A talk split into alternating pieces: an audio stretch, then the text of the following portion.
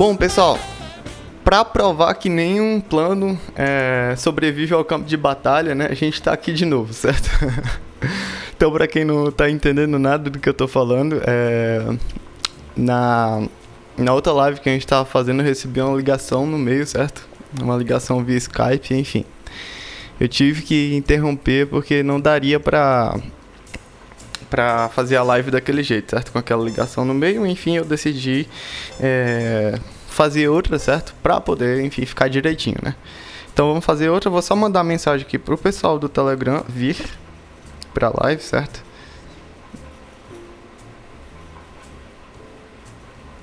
E vamos falar aqui agora vai. e mandar mensagem pra galera, né?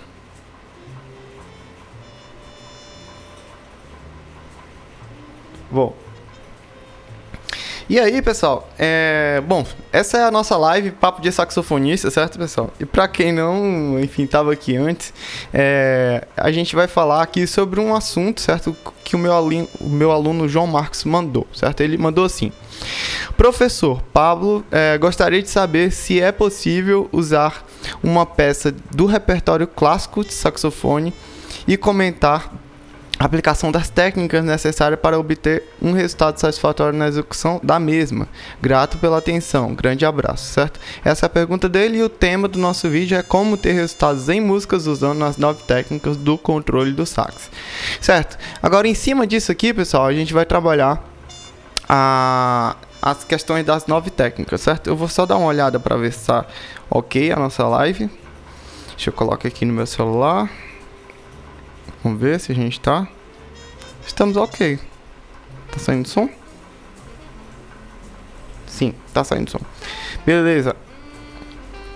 E pessoal, basicamente, certo? A gente vai trabalhar isso.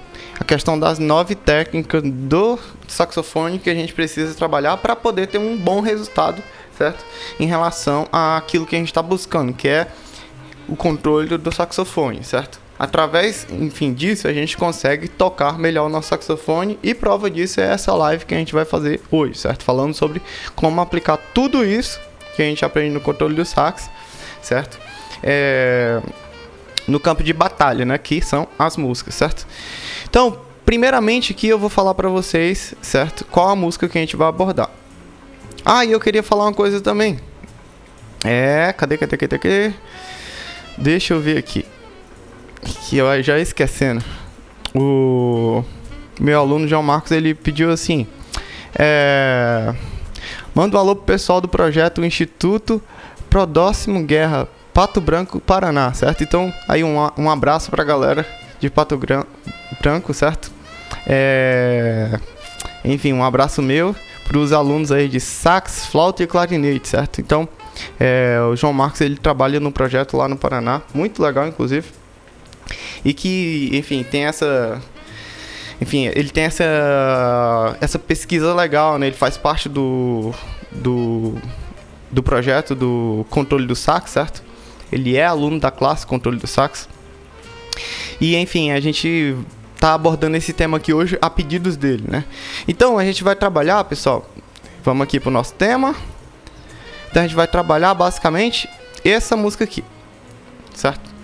Essa música aqui é o tango, certo? Do Piazzolla. Um tango do Piazzolla. Estudo, certo? De flauta. Chama estudo número 3. Deixa eu colocar mais pra cá a câmera e. Boa!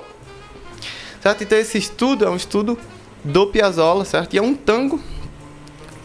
E basicamente aqui a gente vai começar é, a trabalhar dentro dessa música aqui as três primeiras características de técnica, certo? Que é o que? A gente vai trabalhar é, a postura, a postura, ela vai ajudar a gente na nossa respiração e a nossa respiração vai ajudar a gente no som, certo? Então, é, é não sei se vocês já perceberam que uma técnica ela sempre está conectada com a outra, certo, pessoal?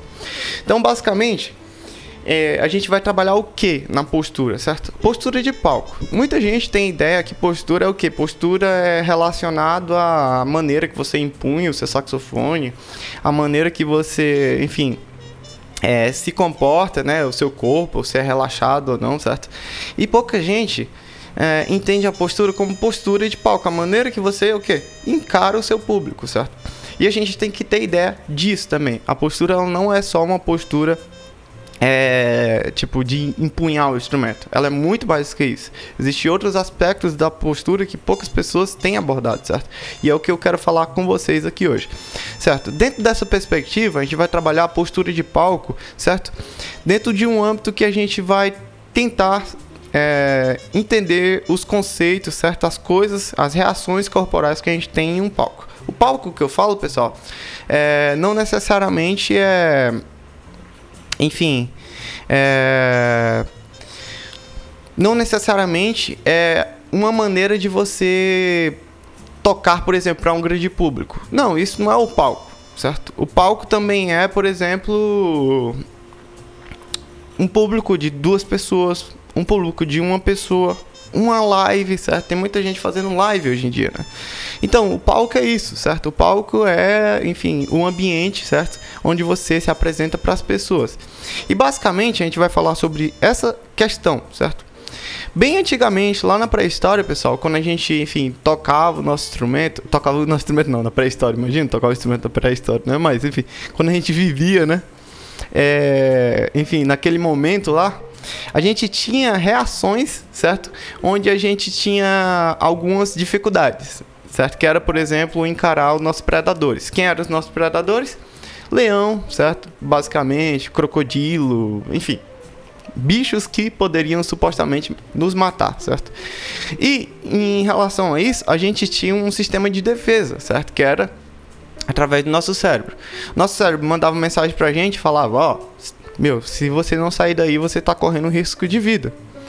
E aí, através disso, através desse dispositivo que o nosso cérebro dava o comando pra gente, o nosso coração ele começava a pulsar mais forte.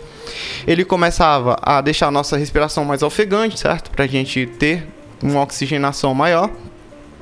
E consequentemente ele dava toda a condição pra gente sair dali o quanto antes, certo? Essa sensação, essa programação, certo? Eu chamo de programação.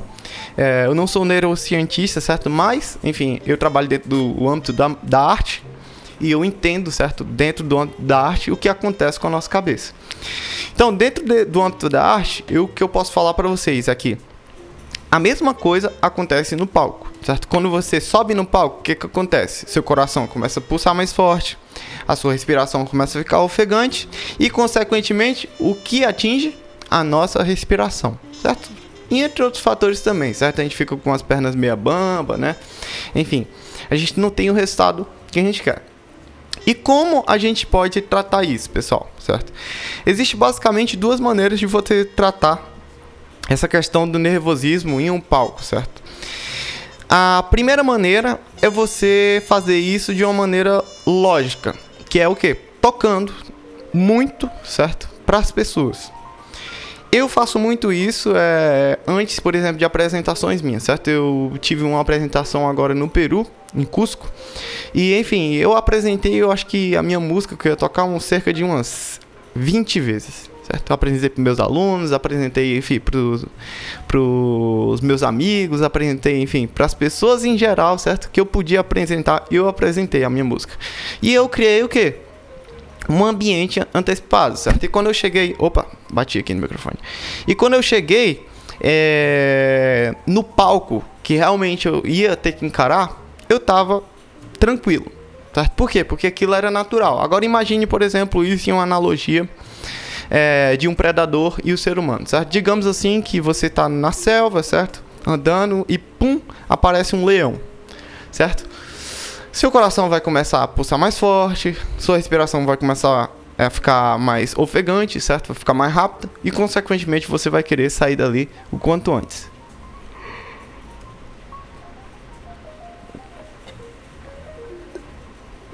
Agora imagine a, seguinte situação, pessoal. É, você foi contratado para ser um domador de leões, certo? E todos os dias você tem que entrar na jaula do leão para poder ensinar para ele como ele deve se comportar, certo? Claro que o primeiro dia, o primeiro instante, você vai ter o quê? Você vai ter uma determinada dificuldade, certo? Você vai ter uma reação do seu corpo. Mas, consequentemente, depois de 30, 40 vezes que você entrar na jaula do leão, você vai ver que nada demais vai acontecer, certo? É, se Deus quiser, né? Nessa analogia, nada demais vai acontecer com a gente, enfim, na, na, na jaula do leão. Mas o que, que eu quero dizer aqui para vocês? Que o palco é a jaula do leão. Certo? O palco, ele é um. Ele, a gente encara como se fosse um risco certo? de vida. Claro que não é um risco de vida, ninguém vai morrer tocando, né? Mas enfim, para outras pessoas. Mas o que, que acontece, certo? É que, consequentemente, quando a gente vê muitas pessoas com olhares fixos na gente, aquelas luzes, certo? Batendo na gente, e toda aquela tensão tá em cima da gente, o nosso cérebro ele é meio sacana, certo? Enfim, desculpa até a palavra, pessoal, mas enfim, o nosso cérebro é meio malandrinho, certo? E ele manda mensagem para o nosso corpo dizendo que o quê? Ele tem que sair dali o quanto antes. E aí você começa a ficar nervoso, seu coração começa a pulsar mais forte, é, sua respiração fica ofegante. E quando a sua respiração fica ofegante, ela atinge na sua coluna de ar. E quando ela atinge a sua coluna de ar, o seu som fica feio. Certo? E a gente viu aqui alguns fatores que são determinantes para uma boa sonoridade certo? A gente sempre fala aqui, né? Estabilidade, pureza e homogeneidade. Quando a sua coluna de ar ela é atingida, a primeira coisa que é atingida é a estabilidade, certo? E quando você está, enfim, cons consequentemente, quando você está é, com a respiração ofegante por causa da pulsação do seu coração, por causa do nervosismo, o seu som, a sua coluna de ar é, é atingida e o seu som, a estabilidade do seu som é atingida, certo? Logo, uma técnica, ela é dar suporte a outra, certo? Logo, a postura de palco, a postura é uma técnica a se dominar, porque a gente precisa ter controle do nosso corpo em relação ao público, certo? Logo, o que que acontece? É, quando a gente está, certo, fazendo essa essa é, essa, essa postura de palco, certo? O que, que a gente tem que entender para tomar controle do nosso coração, certo, pessoal? A gente tem que entender o seguinte fator, pessoal. A gente precisa ter controle do nosso batimento cardíaco. E como que a gente tem controle do nosso batimento cardíaco? Um simples exercício de respiração, certo? Eu passo para meus alunos esse exercício, pessoal. Eu conto de 1 até 5, certo? Você respira, certo? Profundamente, segura um pouco e solta pela boca certo? Lentamente mesmo, certo? Isso faz com que o seu batimento cardíaco é, ele comece a voltar ao normal, certo? E você fazendo esse, esse exercício de respirar, respira fundo, certo? Quando você está nervoso, é, é, muito comum que as pessoas respirem fundo. A pessoa fala assim, ó, respira fundo, né? Para o quê? Para realmente é, controlar o batimento cardíaco, certo? Claro que isso não vai eliminar 100% do nervosismo, mas isso já vai ajudar, certo? Enfim, em todas as minhas apresentações, antes de eu entrar no palco, eu faço esse exercício, certo? Por quê? Porque o meu coração eu já começa a pulsar muito forte e eu começo a entender. Eu falo, bom, agora é o momento de eu acalmar o meu coração, né? E aí eu começo a fazer.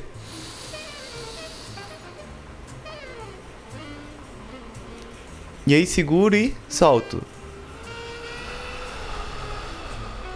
Lentamente, certo? Para o quê? Para eu ficar mais calmo, certo? Isso realmente, pessoal, é uma maneira da gente tomar controle, certo? Numa situação de palco.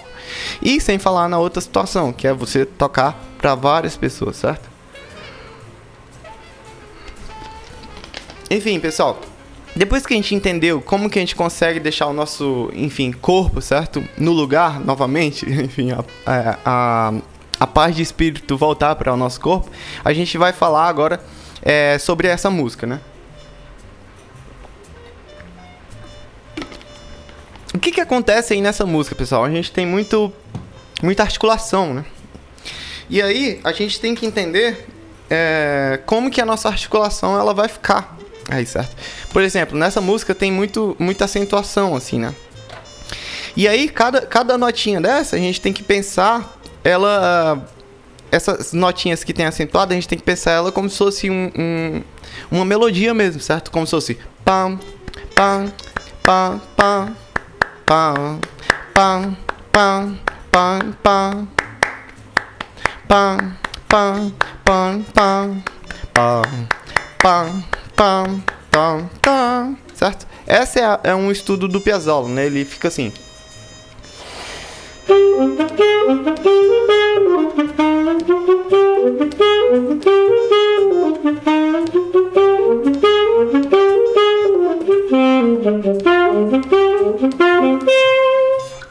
Certo, pessoal?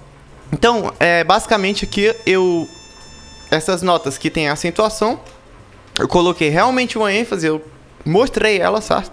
E depois eu coloquei as outras um pouco escondidas. O pessoal fala estacato, né? Mas enfim, se você é, toca estacato e não some com ela, certo? Dentro da linguagem, buscando a linguagem, basicamente você não consegue é, dar o efeito, certo? Então, é, lento ficaria isso aqui, ó.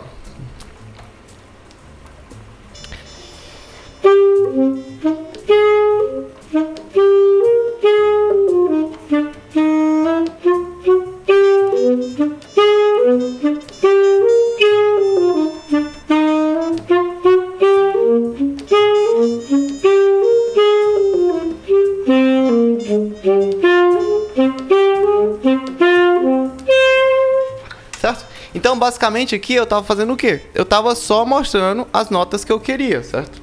Então eu tocava pá, pam, pam, pam, pam, pam, pam, pam, pam, certo? Então, cada nota dessa daí, a gente tem que pensar é, em relação à articulação, né? Agora, uma coisa que a gente tem que pensar aí também, pessoal, é em relação a a articulação em relação a, tipo, se a gente vai articular lento, uma articulação lenta ou uma articulação rápida, né? Eu aí manteria a mesma coluna de ar, certo? E eu utilizaria da articulação rápida, certo? Para quem não sabe, a técnica articulação, certo? A gente tem dois tipos de articulação. Uma que a gente para de soprar e outra que a gente mantém o nosso sopro, né? Então, um é mas como aí a gente tem uma frase toda, eu utilizaria a mesma coluna de ar.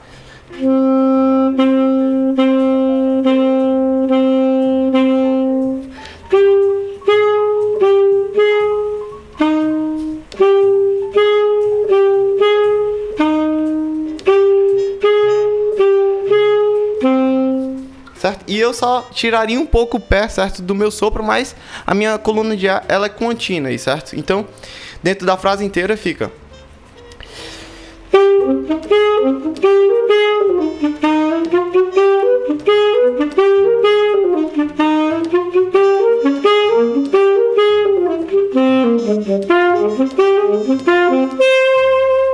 Certo? Então aqui eu não paro de soprar, eu sempre estou.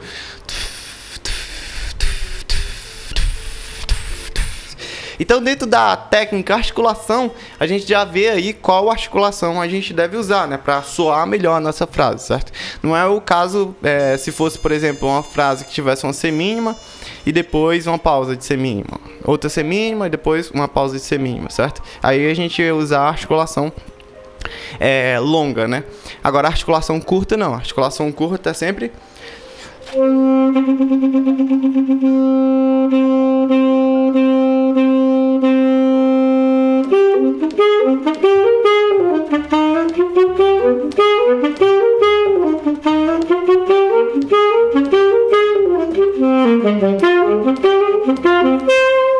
certo? E aí tem que ter a interpretação, né? Também que é dos ataques, né? Então respeitar tanto é, a questão da, da construção da sua da sua frase em relação à articulação que você está usando, como também é, fazer é, as articulações escritas que tem dentro, certo? Então, dentro de dois aspectos de articulação a gente está trabalhando, né? Como a gente vai articular maneira, se a gente segura a nossa coluna de ar, ou se a gente é, também tem a questão da, da linguagem, né? Nota mais é, com acento, outra mais curtinha, certo? Outra mais longa, né? Enfim, dessa maneira, certo? Agora, é, em relação à sonoridade, né? O que, que eu tenho que ter de som aqui, certo? Dentro dessas características, pessoal, a gente fala de três coisas, né? A gente fala de pureza, a gente fala de homogeneidade e a gente fala também de estabilidade. Então, dentro desses três aspectos aqui, pessoal, a gente tem que respeitar os três, porque a gente sempre tem que ter como base esses três, certo? Então, a pureza é muito importante, certo, nessa música. ter um som impuro nela seria, enfim, é uma questão de talvez de trabalho de escolha também. Tem partes, pessoal, que a gente precisa, por exemplo, assim, dominar a pureza para poder usar o contrário dela, que é utilizar a impureza, certo? Por exemplo, nessa parte aqui, é, nessa parte aqui do, do, do, deixa eu ver, dessa parte aqui, ó, certo? Dessa nota aqui com a fermata. Isso aqui é legal a gente usar a impureza, certo? Como, Para ter uma característica mesmo do tango argentino, certo? O tango argentino ele tem meio aquela coisa de ar, né? Eles falam aires, né? Então, é certo? E tem essa, essa, essa questão, né, de, de é, exagero, né, de, de, enfim, do corte mesmo do fole do, do bandoneon, né? Então o bandoneon aí tem isso, né? Ele tem um isso é a questão realmente do, do tango argentino e a gente precisa dominar a técnica som para a gente entender, por exemplo, como utilizar a impureza nesse caso, né? É o contrário, né? A gente busca a pureza para poder utilizar da, da artimanha dela. Então eu utilizaria mesmo aqui sair no ar pelos cantos da boca, certo? Tem gente que fala que isso é errado, né? Sair ar pelo canto da boca. Aí é uma situação onde a gente deve usar para interpretação. E o Pablo Ribeiro utilizaria, né? Então ficaria, por exemplo, aqui pegando dessa frase aqui. Si, do, ré. E indo até esse fá. Vai ficar.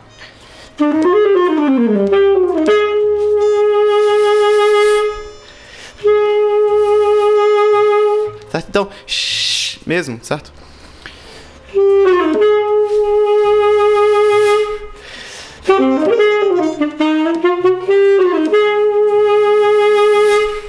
Certo? Então, ó, eu estou usando o que? Eu estou usando o meu vibrato, eu estou usando o ar pelos cantos da boca, certo? Para demonstrar essa característica do tango, certo?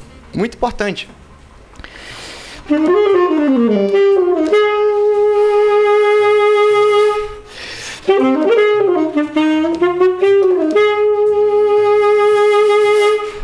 Certo? Então, eu utilizo realmente dessa característica, certo? Do, do ar no meu som. Ó, uma das questões, certo? A gente viu postura já, uma das técnicas, né? Outra, outro, outra técnica também, a questão da respiração, né? Pra gente acalmar o nosso batimento cardíaco dentro da postura, respiração. Som agora, né? Articulação, a gente viu também como que a gente deve colocar a nossa articulação, né? E...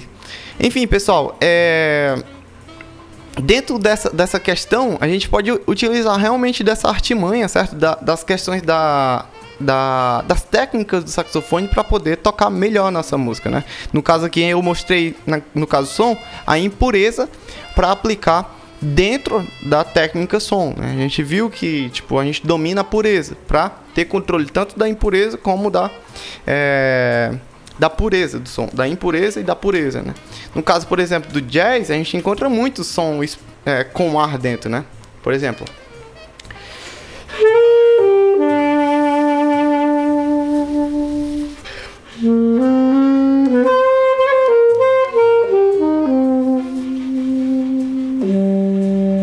Ó.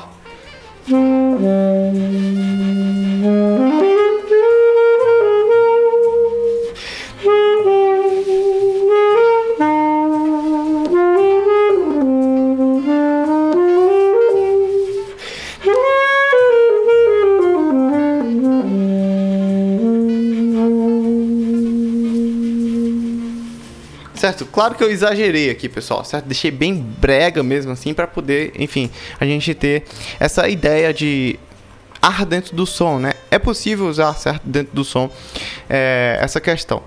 Agora, a gente vai falar de é, deixa eu ver uma outra técnica que a gente poderia é, avaliar aqui dentro, certo?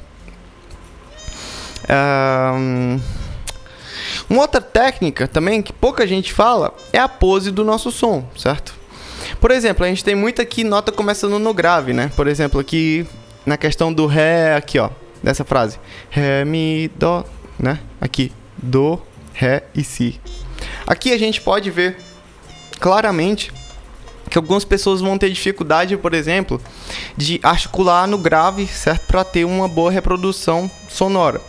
Pode ser que aconteça duas situações aí nesse caso, desse, dessa frase aqui, certo? Você comece essa nota Ré com um slap ou você comece ela imprecisamente, certo? Ou seja, saindo primeiro é, articulação, é primeiro o, so, o sopro, né? Depois a, a nota. Tu, né? Acontece muito isso, né? Dessa maneira aqui. A gente não quer isso, né?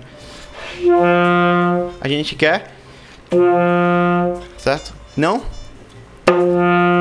Também acontece o contrário, né? Você articula e sai um slap primeiro e depois o som. Então não é isso que a gente quer, né? A gente está buscando realmente é, tocar a nota e ela sair com precisão. E por que, que a gente precisa entender, né? Para isso, a pose do som, certo? Se você entende a pose do som, certo? Que se dá aqui pela sílaba que a gente está articulando, né? A gente lembra que na pose do som a gente tem a sílaba D, certo? Para reproduzir, mas para um D, né? Aqui na região média, certo? A gente tem média, né? Região média do saxofone, a gente tem um som, uma articulação mais centrada com tchu tchu tchu tchu tchu. E a gente tem no grave uma articulação um pouco mais pesada, certo? Ela nem pode sair um slap e ela nem pode sair um sopro e depois o som, certo? Que é o famoso, eu falo para meus alunos, fumpa, né? Sai fumpa, né? E depois sai o som. E a gente precisa entender da pose do nosso som para poder, enfim, ter esse resultado, né? E aí a gente, enfim, entendendo a pose do som, a gente consegue tocar essa frase tranquilamente.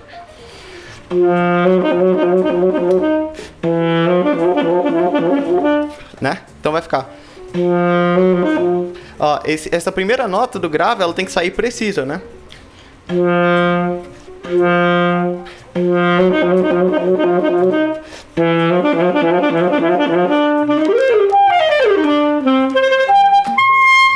Certo? Então aqui a gente tem é, essa, essa questão, né? E aí, pessoal, a gente tem, por exemplo, aqui a gente tem a mesma situação, certo? Da pose do som, só que em relação à, à igualdade na nossa articulação, né? A gente faz.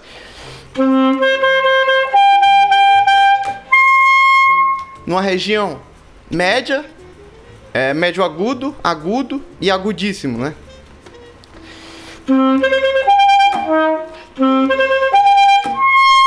E a gente tem que ter a mesma igualdade, certo? Em relação à nossa articulação nessa região, certo? E aí se dá também pela questão. É... Pela questão é, do, do, da pose do som. Né? É isso, certo? E, enfim, pessoal. Agora vamos aqui a outra questão. Hum...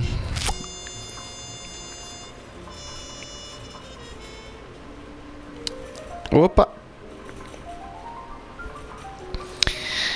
Pessoal, deixa eu ver só uma coisa aqui. Uh, interrompendo a nossa live para mais uma situação como essa.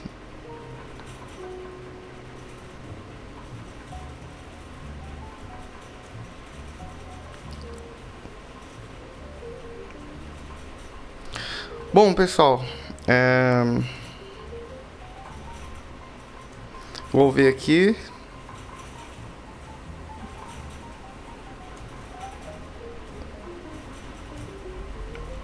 Ah, deixa eu ver. Tá, tá, tá. Bom, vou, vou precisar encerrar aqui alguns minutos, certo? Antes dessa live. Mas tudo bem. É, vou adiantar aqui com vocês mais uma técnica, certo? Que a gente pode utilizar aqui. E eu quero pegar outra parte dessa música, certo? Depois eu vou tocar ela inteira para vocês verem. para fechar, né? E aqui a gente tem, é, por exemplo, uma, um movimento mais lento, né? Tem.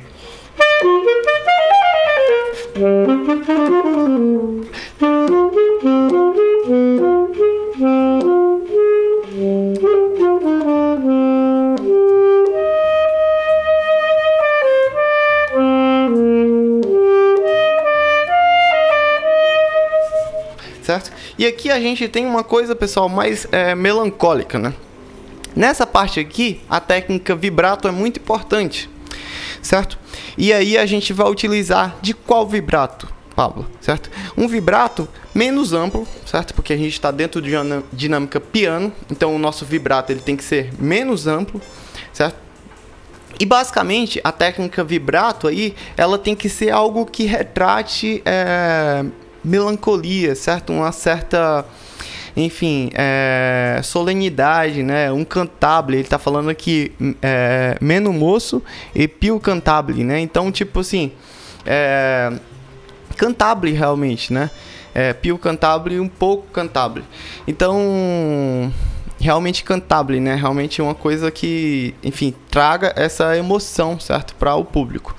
E aí a gente vai utilizar da técnica vibrato, certo, de uma maneira melancólica. O que seria algo melancólico, certo? No meu ver, certo, um vibrato mais melancólico é algo que tem é, uma uma ondulação mais, enfim, mais rápida, certo? Então ficaria mais ou menos isso. Opa.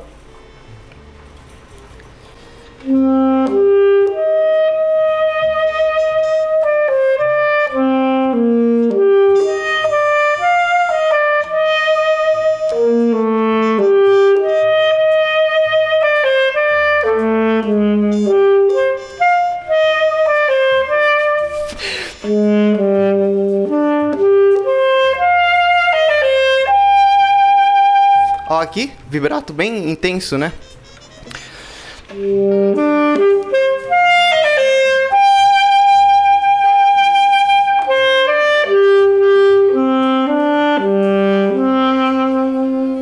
E aqui realmente cantable, né? Mais cantable ainda.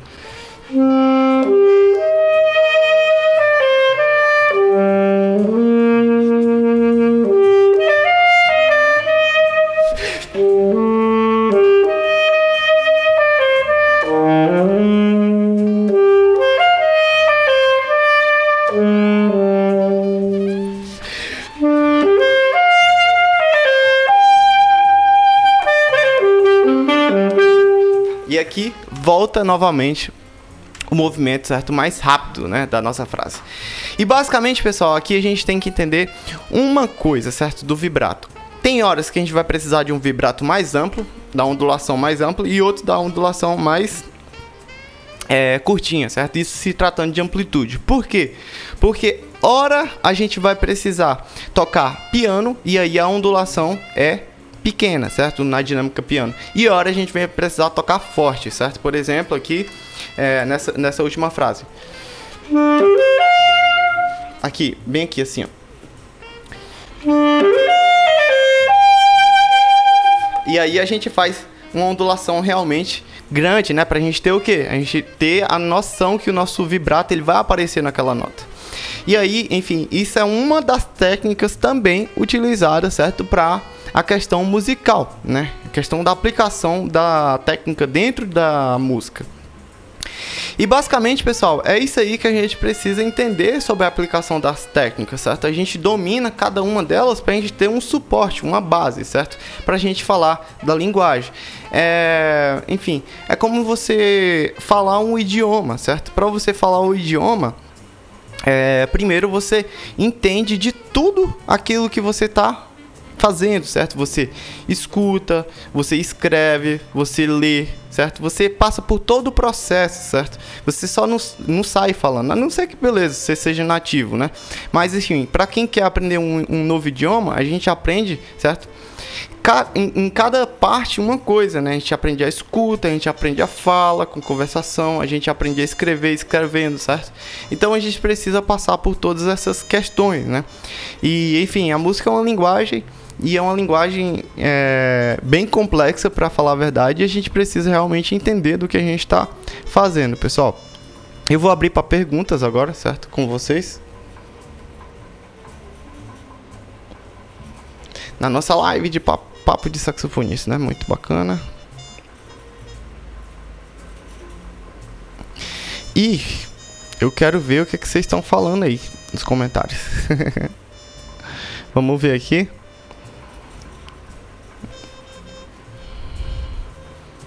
Aqui, ó, o WYK Dave falou assim: é, ensina a fazer o som rasgado, por favor. Ó, som rasgado, para quem não sabe, pessoal, é basicamente é, uma sonoridade rouca, certo? A gente chama essa técnica, na verdade, ela chama growl, né? Growl. Ou growl, não sei como é que fala direito, mas enfim, é basicamente isso, é rosnar, certo? Em inglês, né? E como que a gente faz isso? Fácil. A gente tem que entender primeiro como que soa é, a nossa voz dentro do nosso instrumento. Então a gente vai fazer basicamente realmente um rosnado dentro do nosso instrumento, assim, certo? É isso que a gente vai ter que reproduzir dentro do nosso instrumento. E a gente vai aqui é, colocar a nossa voz dentro do tubo primeiro. Então, certo? E depois a gente vai apertar um pouco para esse rosnado sair junto com o nosso som, que é o sopro produzido pela nossa voz. Então ficar.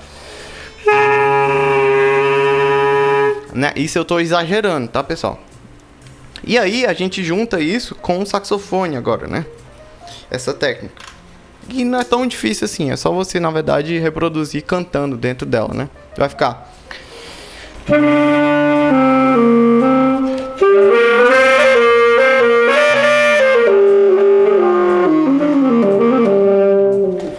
E aí, tipo, eu tô exagerando aqui em relação à reprodução da minha voz dentro do instrumento. Vocês podem até estar tá escutando a minha voz aí, né? Tem outra técnica que chama chantejoue, que é uma técnica, enfim, de você cantar e ter uma polifonia, certo? ali dentro do que você está fazendo. E pessoal, é, basicamente é isso aí, a nossa live papo de saxofonista hoje, certo? É, peço perdão pelo imprevisto, mas enfim, essas coisas acontecem na live e a gente tem que, enfim, é, fazer com que as coisas aconteçam, certo? Então, eu encontro vocês na nossa próxima live, terça-feira, às 19 horas, certo? Na live Papo de Saxofonista, pra gente bater mais um papo sobre técnica de saxofone, enfim, tudo que a gente precisa para tocar melhor o nosso saxofone. E vejo vocês na próxima live.